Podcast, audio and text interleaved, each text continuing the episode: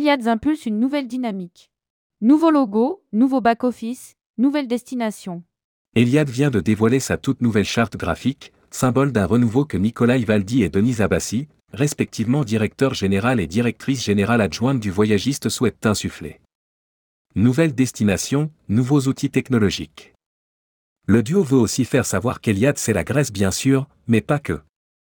Rédigé par Céline Emery le vendredi 15 septembre 2023.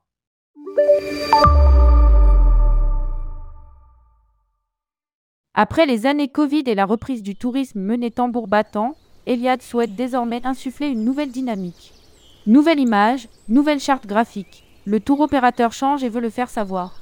Le nouveau logo, inspiré du mataki, le célèbre œil bleu grec qui protège celui qui le porte, se veut dans l'air du temps, plus épuré et inspirant.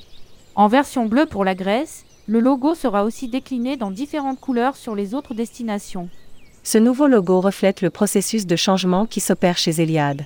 Il se veut plus moderne et montre le virage à 360 degrés que nous opérons. Notre changement d'identité est aussi basé sur l'humain. Explique Denise Abassi, directrice générale adjointe du Théo. Des bureaux entièrement rénovés. Pour aboutir à cette nouvelle identité visuelle, Nicolas Ivaldi, directeur général, a fait le choix d'impliquer les équipes. Nous avons voulu mettre en place un processus ultra participatif et tout le monde a joué le jeu. Cela a créé du lien entre les services. Tous les supports de communication d'Eliade vont arborer la nouvelle charte, à commencer par la brochure Évasion 2024, qui sera disponible très prochainement en agence. À côté de cette refonte, un vent nouveau souffle également dans les locaux de l'entreprise basée à Aix-en-Provence.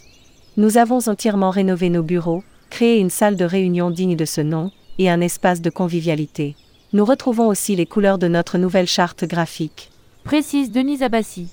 À côté de ce projet, le voyagiste a ouvert un autre chantier d'envergure. Nous avons procédé à un changement de back-office. La migration a été compliquée pour les équipes et cela a pu expliquer parfois le temps d'attente pour les agences, mais nous avons bien avancé et c'est aussi ça que nous voulons faire savoir. Explique Nicolas Ivaldi. Eliade, de nouveaux outils techno. D'autres projets sont aussi en cours. La refonte du site dédié au groupe, ainsi que les portails B2B et B2C. Maquette, design, ergonomie, fonctionnalité de réservation. Tout est en train d'être repensé. La réflexion technologique est vitale pour un tour opérateur. Nous comprenons que les agences doivent accéder très vite aux produits, avec des fonctionnalités et des filtres qui permettent de sélectionner les vols directs, les bons prix lorsqu'il y a une modification. Souligne Nicolas Ivaldi qui ne délaisse pas pour autant les ressources humaines. Nous avons fait monter en compétence nos équipes de réservation, qui s'appuient sur un bon maillot d'anciens. Ajoute-t-il. Côté produit enfin, Eliade c'est la Grèce bien sûr, mais ce n'est pas que la Grèce, insiste le directeur général.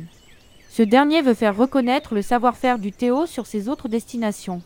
La Grèce oui, mais pas que. Nous commençons à faire des volumes très intéressants sur le Costa Rica, l'Albanie, le Mexique et le Cap-Vert. Nous lançons la Jamaïque.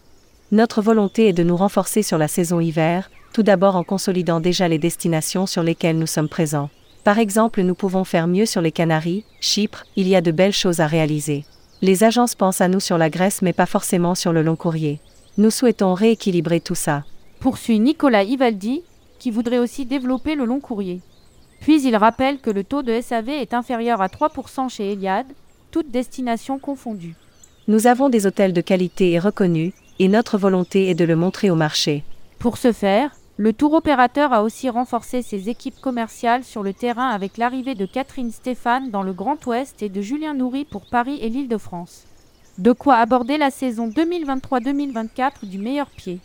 Publié par Céline Emery. Rédactrice en chef, tourmag.com ajoutez tourmag à votre flux Google Actualité.